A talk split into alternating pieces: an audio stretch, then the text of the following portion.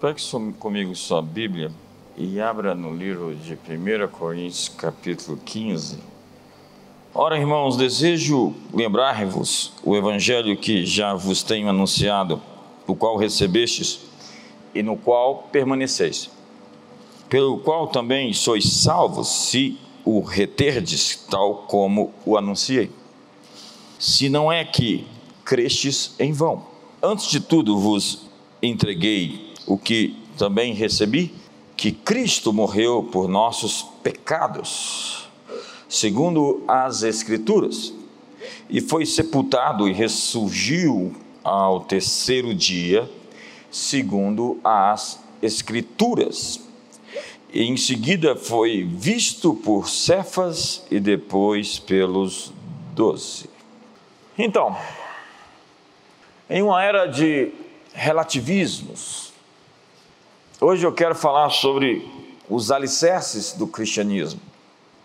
A nossa imprensa aderiu ao pensamento de Nietzsche, onde não há fatos, somente narrativas. A arte hoje glorifica o feio, ela tenta desconstruir o belo, o bonito. É incrível o que se chama de cultura popular, de arte em nossos dias. Nas universidades não há mais verdade, fundadas com o princípio da busca da veritas, da verdade. Hoje não existem absolutos verdadeiros. Então, o que aprender, afinal de contas? O governo pretende se tornar um controlador, um, um tirano, um déspota para escravizar as pessoas por meio de meia dúzia, meia dúzia de iluminados, de ungidos, de progressistas, com um complexo de divindade. A economia não é mais livre mercado é, e livre concorrência, mas a proposta de os meios de produção, os meios de produção, e até mesmo a propriedade privada, nas mãos de quem? Do Leviatã, que dá as cartas, dita as regras, e nos diz o que temos que fazer, já que nós não sabemos por nós mesmos o que é bom para nós. Então temos que ter um grande governo que controla a economia por inteiro, para dizer para nós mortais, incapazes, o que devemos realizar. É. Hoje, a tal da família assumiu diversas formas. Como na antiguidade, antes da fé cristã, fundar o conceito de família, pai, mãe e filhos. E hoje falam das muitas formas de amor, o tal do poliamor, que não é nada menos do que a versão nova da pansexualidade, que era sexo com tudo, sexo com todos, que não tem nada a ver com amor, porque amor é sacrifício, amor é entrega, amor é oferecimento e não soltar os seus monstros, os seus bichos, liberar os seus vícios. E a religião, hoje, é aquela do faça o que é bom para você, onde nós criamos agora um Deus à nossa própria imagem. Se Deus nos fez a sua imagem, hoje há quem pretenda desenhar uma divindade, uma deidade, uma entidade com a sua imagem para chamar de seu, um Deus segundo as suas configurações ou deformações emocionais. No meio disso tudo, quero asseverar hoje aqui aquelas doutrinas fundamentais, aquelas verdades inegociáveis, princípios e preceitos basais, capitais, essenciais da fé cristã. E a primeira delas é a inerrância das Escrituras Sagradas. Parece ser primitivista hoje nesse ambiente pós-teologia liberal de Paul Tillich e seus asseclas, afirmar que a Escritura ela é inerrante. A Bíblia não precisa de ser atualizada, porque ela é mais atual do que o jornal de amanhã cedo. A Bíblia merece toda confiabilidade. ela é inerrante, não contém erros em seu conteúdo, em suas mensagens e em seus propósitos. Para Lutero, quando as Escrituras falam, Deus fala. Quando falamos de inerrância, falamos que Deus transmitiu a sua vontade aos homens através da sua mensagem escrita. Quando falamos de inerrância, falamos de inspiração. A palavra foi soprada nos ouvidos dos profetas, dos escritores bíblicos, em seus corações. Conforme diz Pedro, o apóstolo, porque a profecia nunca foi produzida por vontade de homem algum, mas os homens santos de Deus falaram, inspirados pelo Espírito Santo. Quando falamos de inerrância, falamos de canonicidade. Cada livro da Bíblia tem um cânon, uma medida, um tamanho, uma estatura. Eles cabem dentro da medida exigida para fazer parte do livro como um todo. Quando falamos de inerrância, falamos da preservação das Escrituras e da sua indestrutibilidade. É incrível quando você estuda a autoridade do texto sagrado e como a Bíblia chegou até nós em nossas mãos, da maneira como chegou, mãos invisíveis conduziram esse livro até nós. Eu não creria em um Deus que não foi capaz de trazer o seu livro impoluto e limpo até nós, seres humanos. Eu não creria em um Deus que fosse incapaz de fazer isso. Quando falamos de inerrância, falamos de como sobrenaturalmente temos as Escrituras à nossa disposição hoje, porque dez imperadores romanos se levantaram, perseguiram a igreja, tentaram destruir a Bíblia a todo custo. O último deles foi Diocleciano, que no ano 303 da nossa era erigiu um monumento em homenagem à completa destruição do cristianismo. É incrível, porque, ironicamente, menos de 10 anos depois, a fé cristã se tornou a moda do império, já que o imperador, agora Constantino, se confessava cristão. É claro que isso se tornou um problema, porque as pessoas saíram dos seus tempos pagãos com seus deuses e foram para suas igrejas e não largaram as suas deidades, na verdade, até sincretizaram os seus deuses com algumas personalidades da Bíblia. Eu não creria em um Deus que não conseguiu manter seu livro intacto para nós. Heródoto possui apenas alguns manuscritos recentes e escassos. Nós temos das obras de Aristóteles cinco pergaminhos sobreviventes. César e a sua história das guerras gaulesas é datado de 58 a 50 a.C. e tem nove ou dez cópias de mil anos depois da sua morte. Digo, mil anos depois da sua morte. A Ilíada tem 643 manuscritos. Mas nós temos o Novo Testamento com 24 mil cópias entre manuscritos, que são papiros e pergaminhos, com versões antigas e documentos dos pais da igreja que se perdessem todos esses manuscritos, poderia se escrever todas as escrituras a partir das citações dos pais da igreja. Mesmo assim, muitos tentam descaracterizar as escrituras a todo custo.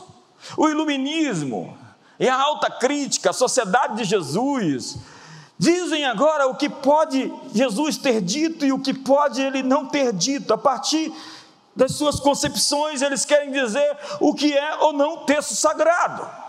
Voltaire disse certa vez: Irei à floresta das Escrituras e amarrarei todas as árvores de tal modo que, em cem anos, o cristianismo não passará de uma vaga lembrança. Ironicamente, exatos 100 anos depois, havia uma sociedade bíblica na casa de Voltaire que estava morto e uma imprensa que era usada justamente para publicar Bíblias. Primeiro fundamento da nossa fé é a inerrância das sagradas Escrituras. Ah, mas o cego saiu de Jericó ou entrou em Jericó? Porque um evangelho diz que ele entrou e o outro diz que ele saiu. Ei, ei, ei, olhe para mim. Haviam duas Jericós. Se ele estava entrando num ou saindo de outra, não sei. Eu sei que existe uma resposta para cada aparente contradição do texto. E a propósito, seja Deus verdadeiro e todo homem mentiroso.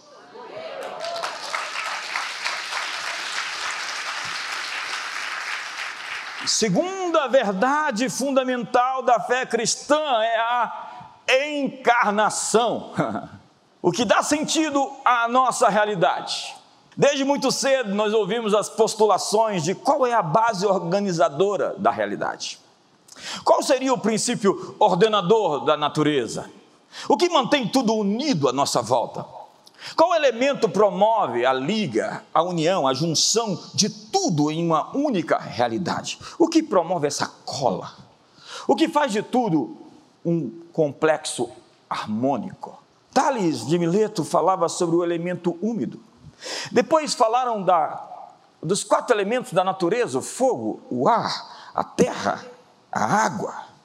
E aí surge uma palavra grega na boca de Platão, por vezes, o arqué. O arqué seria o arquétipo, ou o arquiteto. E aí aparece essa palavra na boca do apóstolo João, quando esse escreve Apocalipse, citando Jesus, que diz: Assim diz a igreja de Laodiceia, o princípio da criação de Deus. O princípio da criação de Deus. Alguns tentaram distorcer e está falando de Jesus como o início da criação e vão dizer que foi então Jesus a primeira obra da criação de Deus. Totalmente enganoso o argumento, já que o próprio credo niceno dizia que Jesus foi gerado e não criado, da mesma essência. A palavra aqui usada, arqué, é o chefe. Arqué, anjos, arqué, anjos, arqué arcanjos, quer dizer o chefe dos anjos. Arquebispos, arcebispos, o chefe dos bispos. Arquétipo ou arquiteto é a origem, a causa primária, o princípio, o governador, o magistrado. Então, segundo Strong, a causa ativa, a origem, aquilo pelo qual algo começa a ser. O que as Escrituras está dizendo que Jesus é a origem de tudo. É a partir dele que todas as coisas existem. No princípio era o Verbo, e o Verbo estava, era Deus, e estava com Deus. E todas as coisas existem por causa dele. Ele é o Criador de tudo o que existe. Como diz o apóstolo Pedro no dia de Pentecoste, dissarte, mataste o autor da vida. Aquele homem morto na cruz é o autor da vida, a origem da existência. A segunda verdade fundamental dessa noite é que Deus se encarnou e se fez um de nós entre nós, no meio de nós. Emmanuel, Deus conosco. Ele foi visto, ouvido, tocado, se tornou acessível. É o que Isaías diz: que a virgem conceberá um filho. Uma mulher que nunca tinha tido relações sexuais seria inseminada é, espiritualmente. Vê se seu irmão entendeu, olha para ele. Então, as perguntas básicas da filosofia sempre foram: quem nós somos? De onde viemos? Para onde iremos? E o que estamos fazendo aqui? Foi Nietzsche, Frederic Nietzsche, que estava numa praça, final da noite, e um guarda o abordou, ele estava louco, ele ficou maluco, vagando na obscuridade. Ele tinha dito que Deus morreu, então ele perdeu a conexão com essa realidade que promove a liga dos mundos. E a sua vida perdeu o sentido e o propósito. Ele é o pai do arianismo.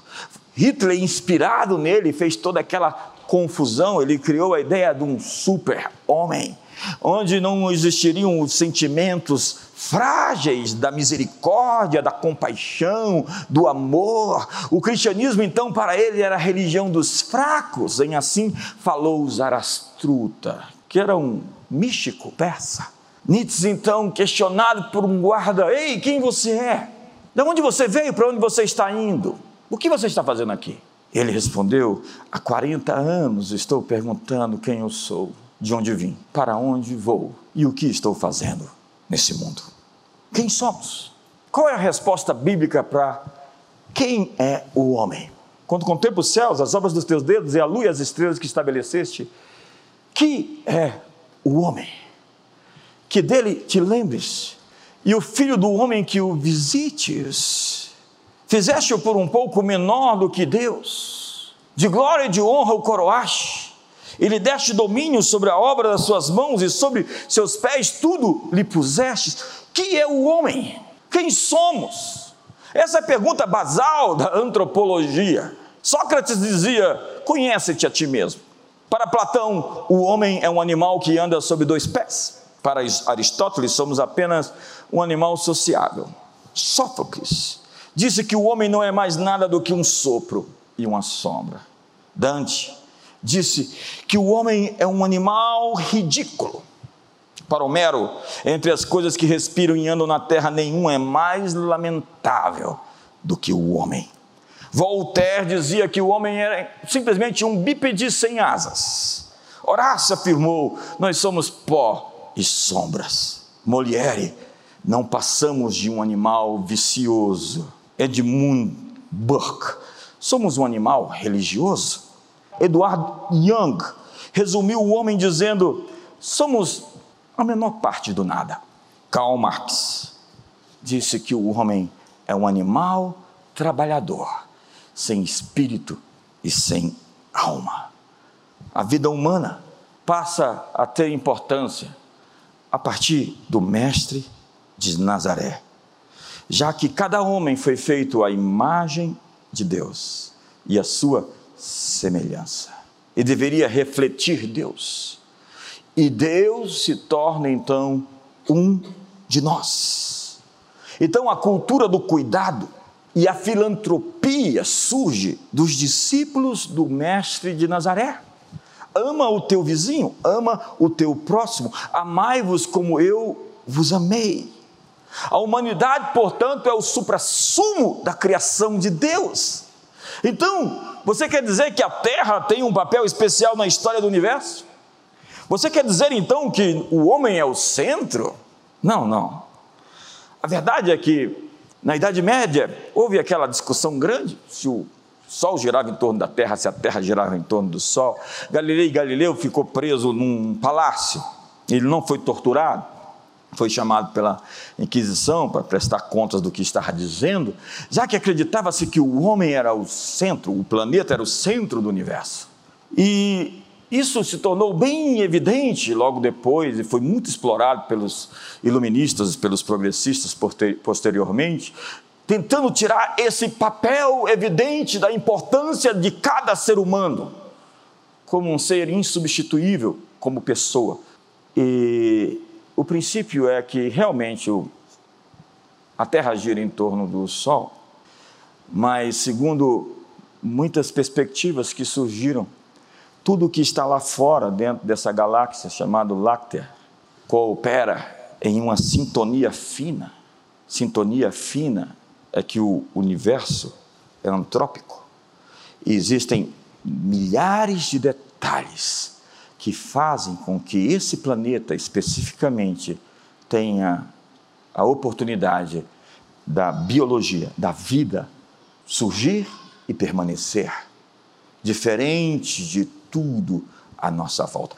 Seria impossível determinar isso se não houvesse os dedos, as mãos, a intenção, o propósito de alguém por detrás disso tudo. Dinesh de Souza diz que há uma infinidade de variáveis que estão lá fora simplesmente para promover que você e eu vivamos aqui nesse planeta. A outra pergunta: de onde viemos? Apocalipse 4 responde: Tu és digno, Senhor e Deus nosso, de receber a glória, a honra e o poder, porque todas as coisas tu criaste. Sim, por causa da tua vontade vieram a existir e foram criadas. Para onde iremos?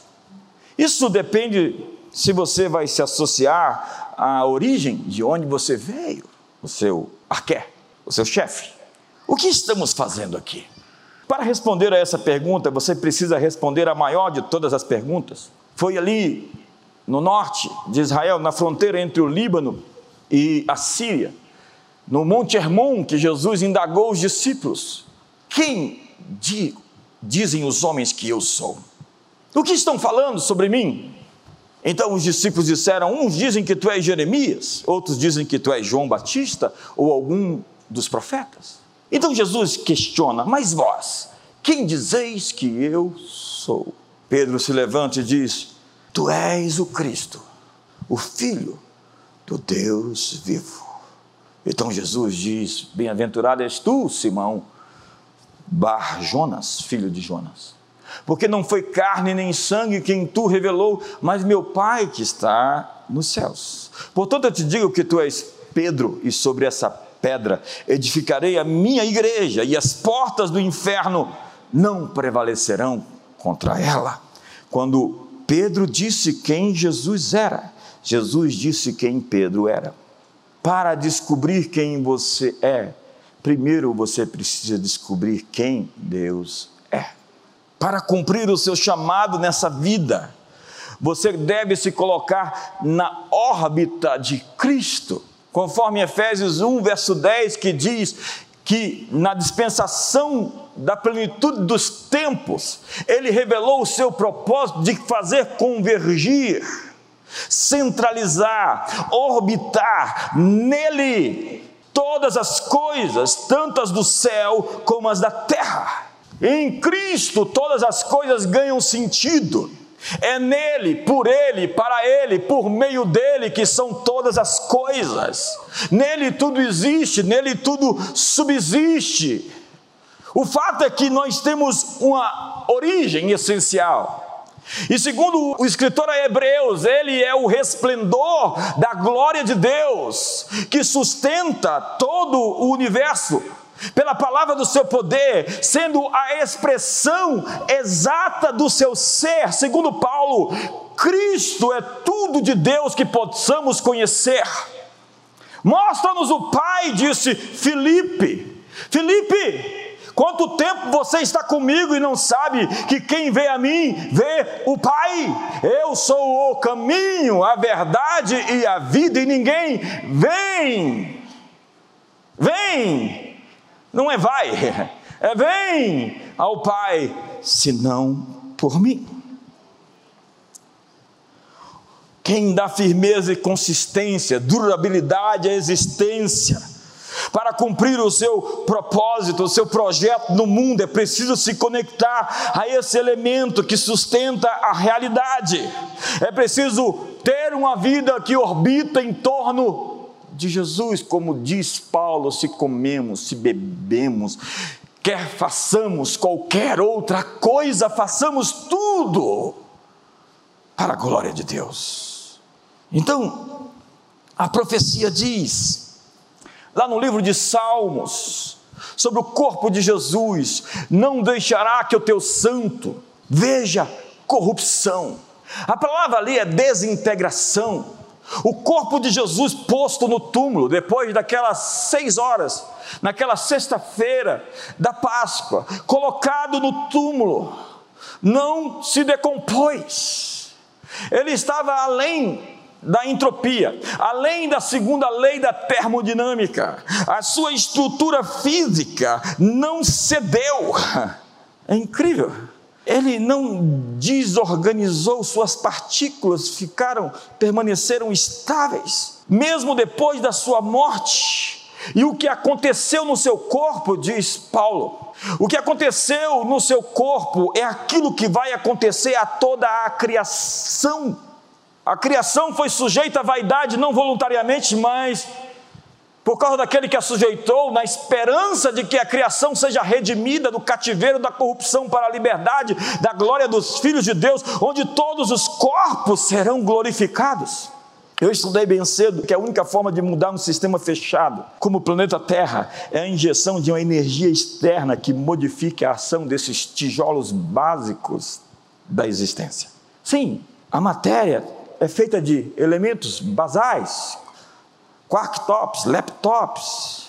Laptop não é o computador, é um elemento básico, uma partícula, é um fóton, que é a essência da luz, que é energia, que é igual massa vezes velocidade da luz ao quadrado. Você estudou a teoria geral da relatividade de Einstein, eu espero. É Cristo que dá significado e propósito a tudo.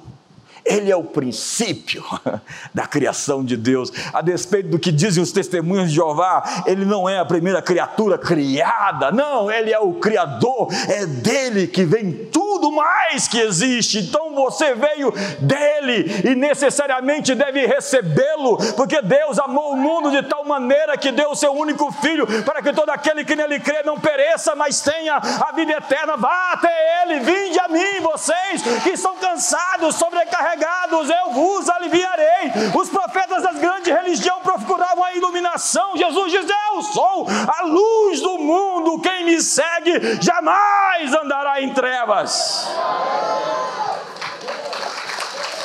Ele é o Aké, ele é o chefe, pode chamá-lo de chefe. Aké é o chefe. ele é o chefe de tudo, o chefe de todos. Lá em Apocalipse diz que ele é o soberano dos reis da terra, ele é o príncipe dos juízes.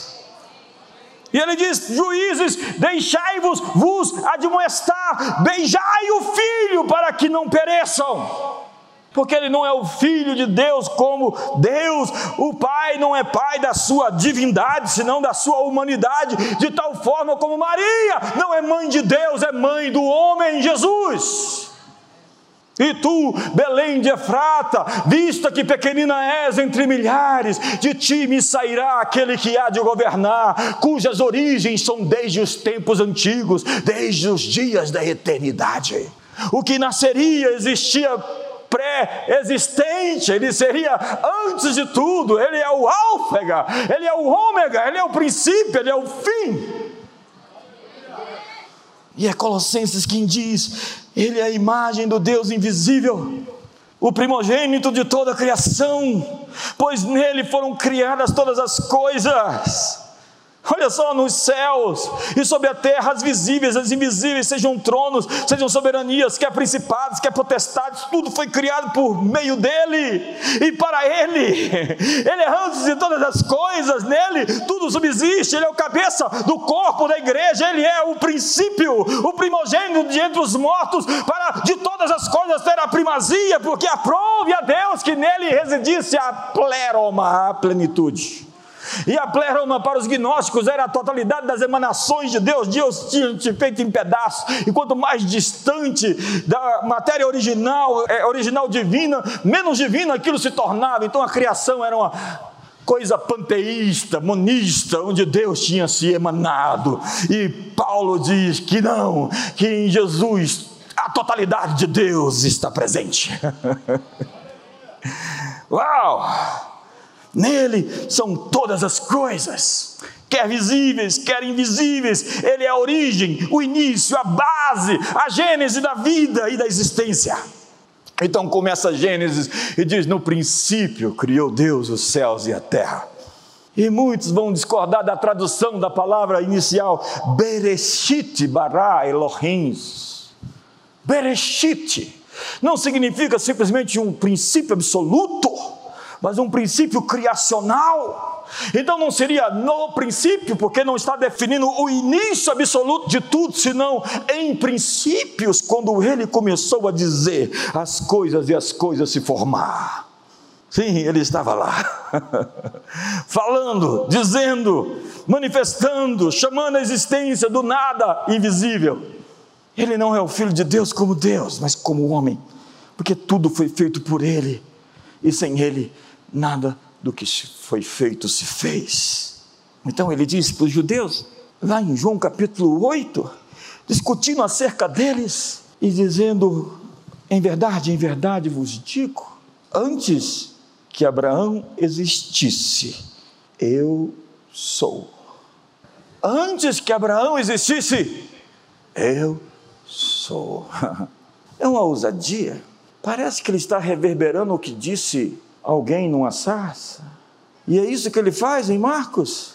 E depois repete em Lucas, quando ele anda sobre as águas, os discípulos, se é tu, deixe-me ir ter contigo. E ele diz: Eu sou. E ele fala no hebraico. Ele diz as exatas palavras. E é o que ele fala quando vão prendê-lo: Eu sou. A quem buscai? A quem procurais? Eu sou.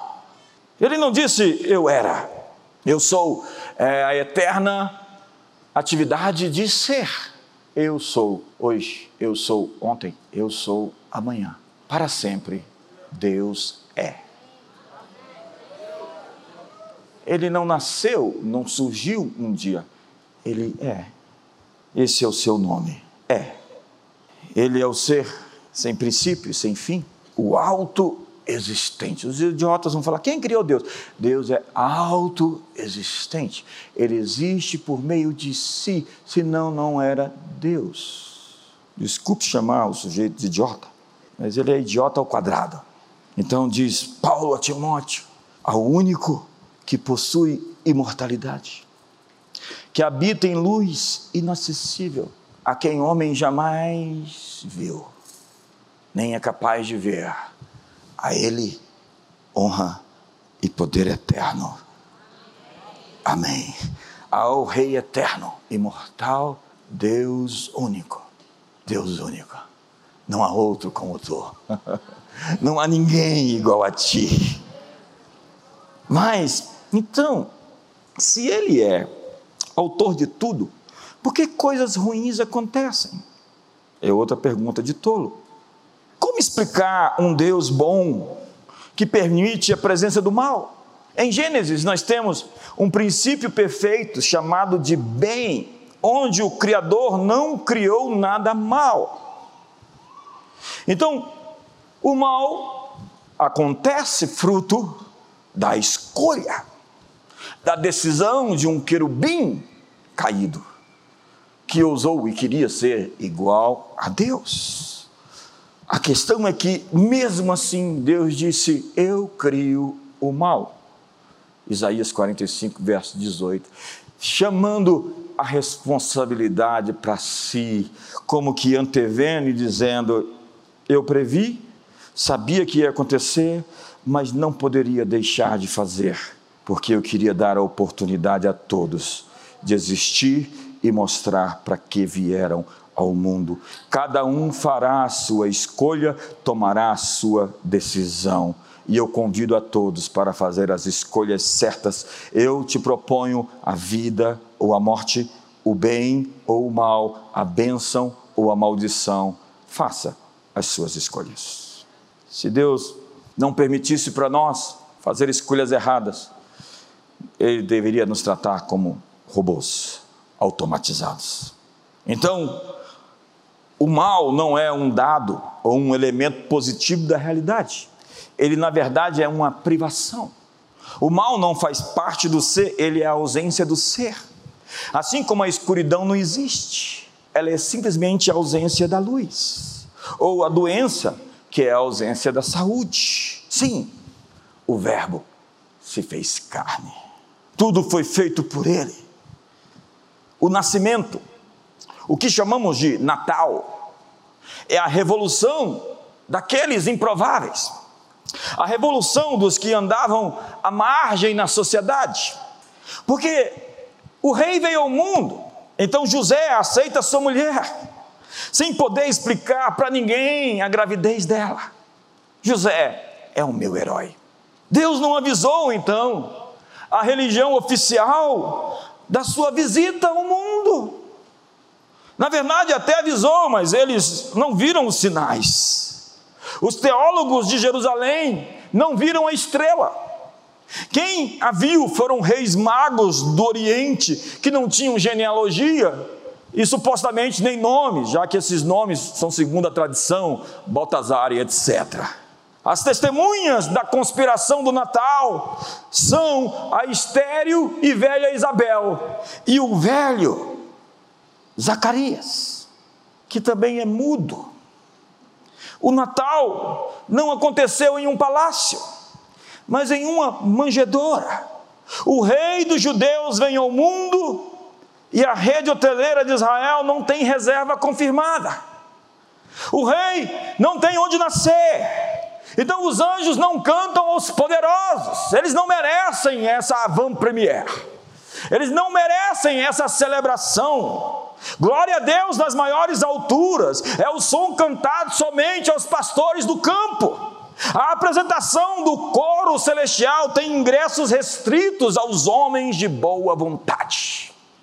Maria e José levam Jesus como de costume para apresentá-lo ao sacerdote a fim de ser circuncidado. Isso acontecia no oitavo dia de vida.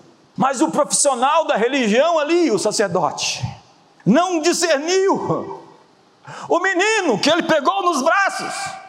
Era a razão de tudo que foi construído à sua volta: o templo, Israel, o mundo, o universo, a Via Láctea, as galáxias. E ele pega o menino, e é simplesmente mais um menino que será cortado o seu prepúcio.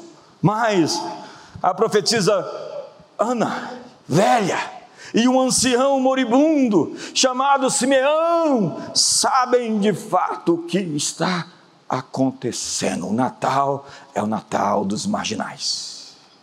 Ninguém os vê, mas eles fazem parte da história mais importante que está acontecendo em tempo real. Enquanto estavam vivos, Ana e Simeão não seriam lembrados, mas entrariam para a galeria especial de heróis anônimos e suas histórias seriam contadas a todos. Qual história você nasceu para contar para todos? Qual história que Deus quer contar mediante a sua vida? Eu quero contar a maior história de todos os tempos, porque o menino nos nasceu, um filho se nos deu, e o governo está sobre os seus ombros, e o seu nome será maravilhoso, conselheiro, Deus forte, Pai da eternidade príncipe da paz. E do aumento do seu governo e da paz não haverá fim sobre o trono de Davi e no seu reino, para o estabelecer e o fortificar em retidão e em justiça, desde agora e para sempre. O zelo do Senhor dos exércitos fará isto. Então vem o livro de Apocalipse e diz que o testemunho de Jesus é o espírito da profecia. Qualquer transcendência, metanarrativa, qualquer relação com o sagrado, com o espiritual, com o invisível, parte a partir desse elemento, desse arquétipo, desse Senhor, dessa origem, desse princípio, abaixo dos céus não existe outro nome dado entre os homens pelo qual importa que sejamos salvos, porque não existe outro mediador entre Deus e os homens senão Jesus Cristo, homem. Qualquer relação com o sobrenatural deve ser feita no princípio e na máxima de Deus em Cristo Jesus, o Verbo que se encarnou. O espírito da profecia é o testemunho de Jesus.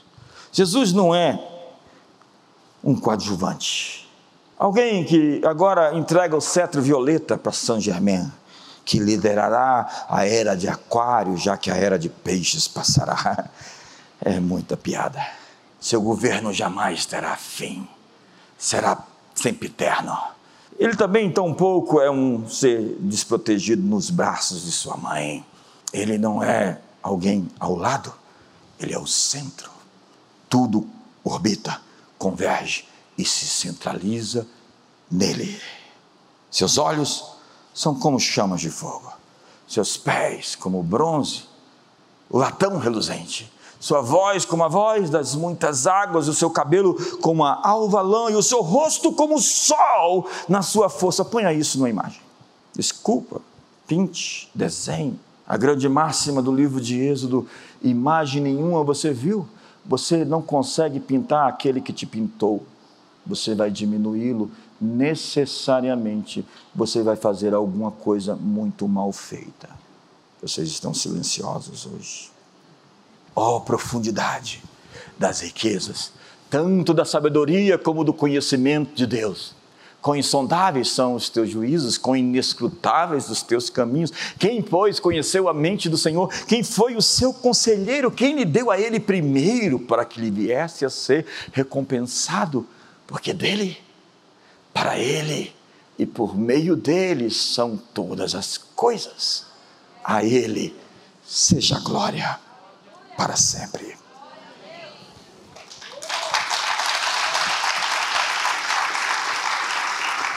Paulo diz: Eu oro para que os vossos corações sejam vinculados em amor e tenham toda a riqueza da forte convicção do entendimento.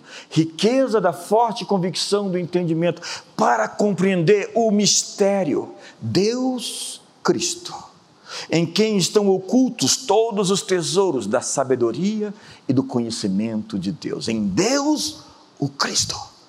Todos os tesouros de Deus foram guardados. Quem é esse homem? Terceira verdade fundamental da fé cristã é a redenção. E é a palavra mais linda para um escravo, já que haviam mais de um terço de escravos na civilização romana. A civilização romana era uma, civilização de escravidão. Os escravos eram vendidos nas agoras, os mercados, os shoppings da antiguidade. Eles estavam ali sem roupa, sendo vendidos como objetos. Eles foram dominados, conquistados na guerra e assim escravizados. E quando eles ouviam a palavra redenção, os seus olhos iluminavam, que era o significado de arrancar do mercado de escravos para nunca mais ser vendido outra vez. Era a carta de euforia. Então Cristo morreu pelos meus pecados, conforme o texto que eu li. Jesus levou sobre si o castigo que era nosso. A ira de Deus que seria lançada sobre os pecadores foi lançada sobre ele. Ele morreu em nosso lugar, eu era o culpado e ele se fez culpado para que eu me tornasse inocente. Nós somos a justiça de Deus porque os meus pecados foram julgados nele. Você não tem um karma para pagar, você não tem um prejuízo para pagar. Se você for até Ele em sua cruz, você pode confessar os seus pecados, você pode receber o perdão, você pode ser limpo, você pode ser salvo. É a expiação, o sacrifício vicário substitutivo. É a propiciação, que significa desviar a ira pela satisfação da ira, da justiça violada. É a justificação, o pecado entrou por um homem e a justiça por um justo. Se pela ofensa de um e por meio de um só reinou a morte, muito mais os que receberam a abundância da graça e o dom da justiça, dom da justiça, uma dádiva de ser justo, reinarão em vida por meio de um só, a saber, Jesus Cristo, porque vocês foram transportados do império das trevas para o reino do Filho do seu amor, no qual temos a redenção, a remissão dos pecados. É a teoria do resgate de Orígenes, o preço mais alto já pago. É o reestabelecimento da honra de Deus de Anselmo. É a teoria do amor que nos estimula a fazer o bem de Abelardo. Então ele se esvaziou, que é a palavra grega, kenosis, kenu, que é o verbo empregado para dizer que ele se privou, ele tornou sem efeito e a si mesmo se humilhou, tomando a forma de servo, que é tapenu, que quer dizer ainda, rebaixou-se, degradou-se, aviltou-se, morrer numa cruz era o castigo para os criminosos mais vis, um escândalo para os judeus e a loucura para os gregos. Jesus desceu ao ponto mais profundo da humilhação a quem alguém poderia ter se sujeitado, porque ele preferiu morrer por você do que viver sem você. Em sua humanidade, Jesus se identifica com os homens para que os homens sejam identificados com Ele em sua glória. Ele nos transportou. Nós temos a redenção, o perdão, dos pecados. Levante a sua mão, levante os seus braços, diga muito obrigado, porque eu sou perdoado, eu estou perdoado, eu sou a justiça de Deus. Quarta verdade fundamental da fé cristã é a ressurreição.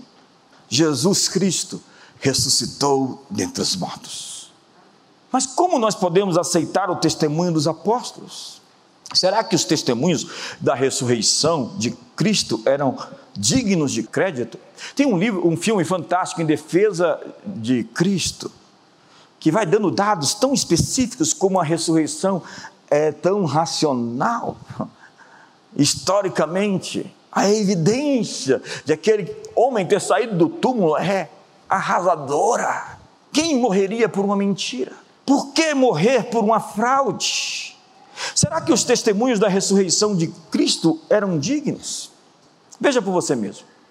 Tomé, que disse que não creria se não colocasse as mãos sobre o lado e sobre os cravos, foi capaz de morrer dizendo: Eu toquei nos cravos de suas mãos. Pedro, o covarde que fugiu, que negou Jesus, Poucos dias depois da crucificação de Jesus, estava apontando o dedo na cara dos escribas, dos saduceus, dos fariseus, embora ameaçado de morte. Ele pregava ousadamente que Jesus havia ressuscitado. O que aconteceu com aquele covarde? Finalmente, segundo Eusébio de Cesareia, Pedro foi crucificado de cabeça para baixo, a forma como morreu. E o texto de 1 Coríntios 15, verso 5 diz: E ele, Jesus, depois de morto, apareceu a Cefas, que é o mesmo Pedro. Tiago era irmão de Jesus, porque a Bíblia diz que Maria, depois que Jesus nasceu, teve filhos e filhas. E a tradição diz que eram sete, quatro homens e três mulheres. E Tiago era um deles que não era nem apóstolo original e nem acreditava que seu irmão era quem dizia ser, porque um dia ele foi buscar Jesus para prendê-lo, diz a Bíblia. Seus irmãos estavam ali na porta. Imagina o seu irmão sair dizendo: Eu sou o caminho, a verdade e a vida, eu sou a ressurreição e a vida, eu sou. Está maluco. Pouco tempo depois que Jesus foi crucificado, Tiago apareceu em Jerusalém e ele se torna o líder da igreja em Jerusalém. Escreve uma epístola que começa dizendo: Tiago, servo de Deus e do Senhor Jesus Cristo, seu irmão. Por fim, Tiago morreu apedrejado por Ananias, o sumo sacerdote. A única explicação plausível está em 1 Coríntios 15, verso 7, que depois de morto, Jesus foi visto por Tiago. E os outros discípulos que o abandonaram quando ele foi preso? Quando o viram pregado em uma cruz como um criminoso comum, todas as suas esperanças desmoronaram e eles pensaram que havia acabado no caminho de Emaús, aquela história. Algumas semanas depois, eles estavam todos proclamando o Messias, o Salvador que ressuscitou dentre os mortos. A única explicação está em 1 Coríntios 15, verso 5, e ele apareceu aos doze no primeiro século, os cristãos foram torturados, queimados vivos, jogados aos leões, assassinados, estraçalhados diante de uma plateia que a princípio aplaudia com entusiasmo. Depois eles passaram a questionar: esse povo está morrendo desse jeito, com essa paz no rosto deles. Que fé é essa que enfrenta com tanta bravura até a morte? O testemunho dos mártires é incrível, como eles morriam, dizendo que venham as feras mesmo diante da tortura, dos insultos, das calúnias, das aflições e da morte, eles marchavam triunfante contra as feras. Eles haviam visto algo muito superior aos terrores da morte.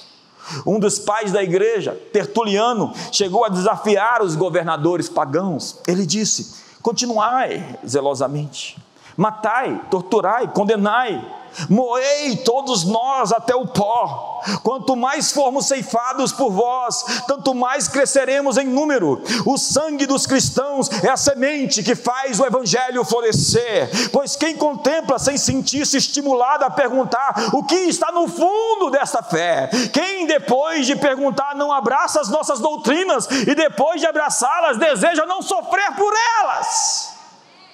Sim, o evangelho venceu, o império romano derreteu. E todos os impérios derretem, porque é um trono que em 10 mil anos estará sentado o Rei do universo, o Arqué, o princípio da criação de Deus. Em 100 mil anos, em um milhão de anos, Jesus Cristo é o Senhor dessa era, é o Senhor das próximas eras, Ele é o Senhor do universo. Todo joelho se prostra, toda língua confessa que Jesus é o Senhor para a glória de Deus Pai. Sim, Ele ressuscitou. Ele está vivo. E Pedro morreu, crucificado de cabeça para baixo, dizendo: Eu o vi. E André também foi crucificado. E Tiago, filho de Alfeu, também crucificado. E Filipe também crucificado. E Simão crucificado. E Tadeu foi morto às flechadas. E Tiago, irmão de Jesus, apedrejado. E Tomé transpassado por uma lança. E Bartolomeu crucificado. E Tiago, filho de Zebedeu, morto ao fio da espada. Mateus foi morto pela espada. E Paulo foi decapitado. E João foi o único que se salvou ainda que diz Eusébio que foi lançado num, lago, num, num caldeirão de óleo fervendo e foi para a ilha de Patmos possivelmente duas vezes. Eles selaram o testemunho com o próprio sangue. Estavam dispostos a morrer, diferentemente do tipo de cristão que nós temos hoje. Era possível prendê-los, açoitá-los e até mesmo matá-los mas ninguém era capaz de fazê-los negar que viram ele ressuscitado. Nenhum deles se acovardou diante da pressão, foram açoitados e ameaçados, enfrentaram o cinismo, a oposição, o ridículo, as prisões, e enquanto pregavam a ressurreição, passaram pelo teste da morte para confirmar as suas declarações somente com a certeza da sua vitória sobre a morte, aqueles homens estariam dispostos a também dar as suas vidas. E foi o que disse um dos discípulos de João, Policarpo, de Esmirna. Eu estive lá na cidade, onde ele foi queimado vivo. Ele disse: Não termina assim. Não termina assim. Não termina aqui. Porque se a nossa esperança se resume somente a essa vida, nós somos os mais infelizes de todos os homens. Sim, aquele que crê em mim não morrerá para sempre. Eu sou a ressurreição e a vida. Quem crê em mim não morrerá para sempre. Em último lugar, a quinta afirmação, base, fundamento da fé cristã é que esse mesmo Jesus que vocês viram subir aos céus, esse mesmo descerá com poder e grande glória. Sim, Jesus voltará.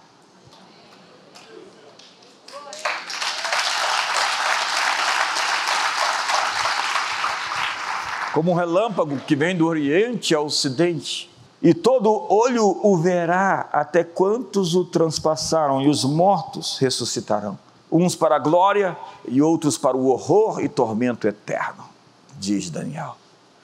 E o mar dará os seus mortos.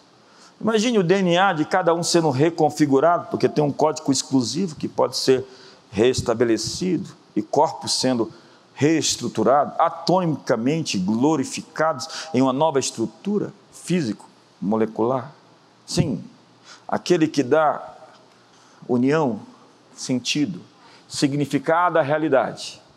É aquele que disse que onde dois ou três de vocês estiverem reunidos em meu nome, ali eu também estarei. Ei, ei, o mesmo que andou na Galiléia, em Samaria, na Galiléia, na Samaria, na Judéia, e fez aqueles milagres espantosos, é o mesmo que prometeu que estaria conosco todos os dias até a consumação dos séculos.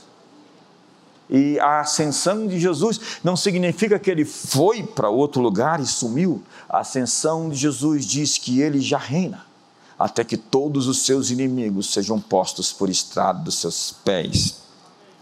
Desculpe frustrar os apocaliptos. Desculpe frustrar os pregadores do caos, os que amam a besta, o anticristo e o falso profeta. Nós já enfrentamos diversos armagedons na história Conte-se, a própria queda de Roma caiu sobre os bárbaros. Então os bárbaros voltaram em 732 e cercaram a Europa. E os historiadores dizem que se eles tivessem ganho a guerra em Turros, a civilização ocidental não existiria mais, ela seria totalmente muçulmana. O califado de Damasco venceria.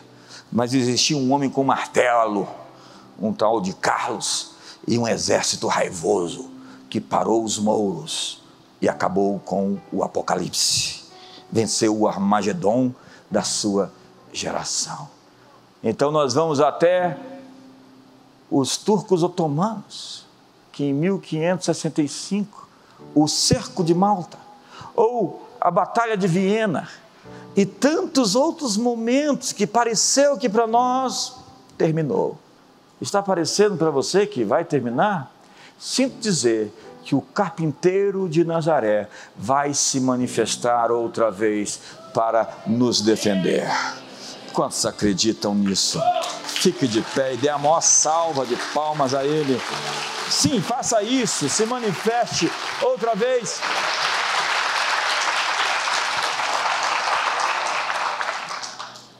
Mas o livro de Atos que diz que convém que por meio de muitas tribulações entremos no reino de Deus.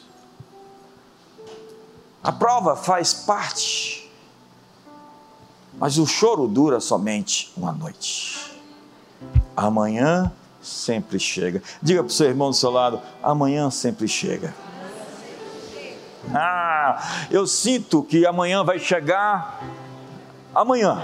Amém. Esse mês de agosto existe um amanhã para você. Existe um dia para você. O dia vai nascer outra vez. Sobre o Brasil, as trevas vão se dissipar.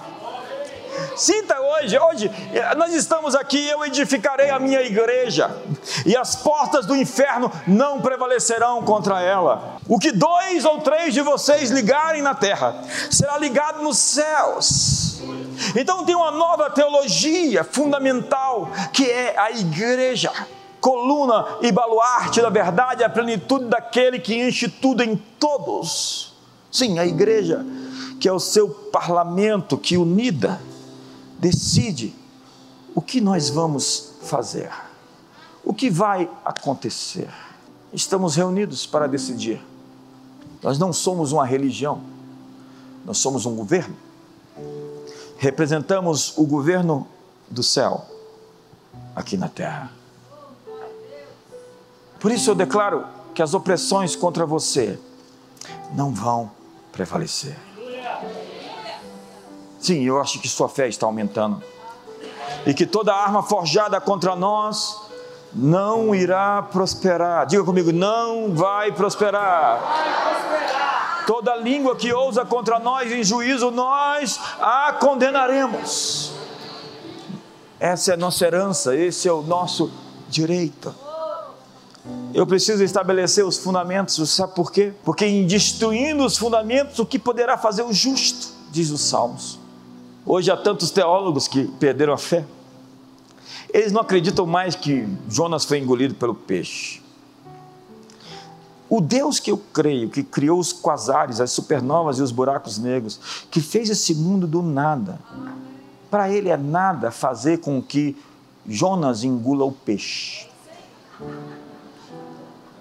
E se tivesse assim escrito, eu diria: Deus mudou a estrutura física molecular de Jonas. Ele engoliu o peixe, o peixe ficou três dias dentro dele e depois ele vomitou o peixe lá em Nínive. Vai lá e prega. Os teólogos liberais relativizaram as escrituras. Há muita gente que não acredita que Jesus nasceu de uma virgem. A gente que diz que a ressurreição de Jesus aconteceu na lembrança dos discípulos. Então, o Jesus de Nazaré, o Todo-Poderoso, cheio de milagres, se tornou um bicho de pelúcia que, ao invés de curar os enfermos, fica passando paninho para enxugar o suor dos doentes. Não! Ele é o Todo-Poderoso, Ele é o Criador excelso, Ele é o Criador bendito, Ele é, Ele era, Ele há de vir, é o Olion, é o Olam, é o Shaddai, Ele simplesmente é o Alfa e o Ômega, Ele é o leão da tribo de Judá, o lírio dos vales, a resplandecente estrela da manhã, o sol da justiça. Sim, Rei dos reis, Senhor dos senhores. Quem dizem os homens que eu sou? Quando você disser quem Ele é, Ele vai dizer a você quem você é. Levante as suas mãos e diga: diga quem Ele é. Tu és o tudo, tudo foi feito por ti, tu és o Criador, tu és excelso, tu és poderoso, tu és glorioso, tu és maravilhoso, tu és tremendo. O Senhor reina, o Senhor vive, o Senhor é, para sempre é quem sempre foi. Esse é o seu momento. Pai, hoje nós queremos conhecer Yeshua de uma maneira que nunca conhecemos antes. Queremos saber quem tu és. Queremos nos encontrar contigo. Visita-nos. Encontra-nos. Venha até nós. Venha até nós.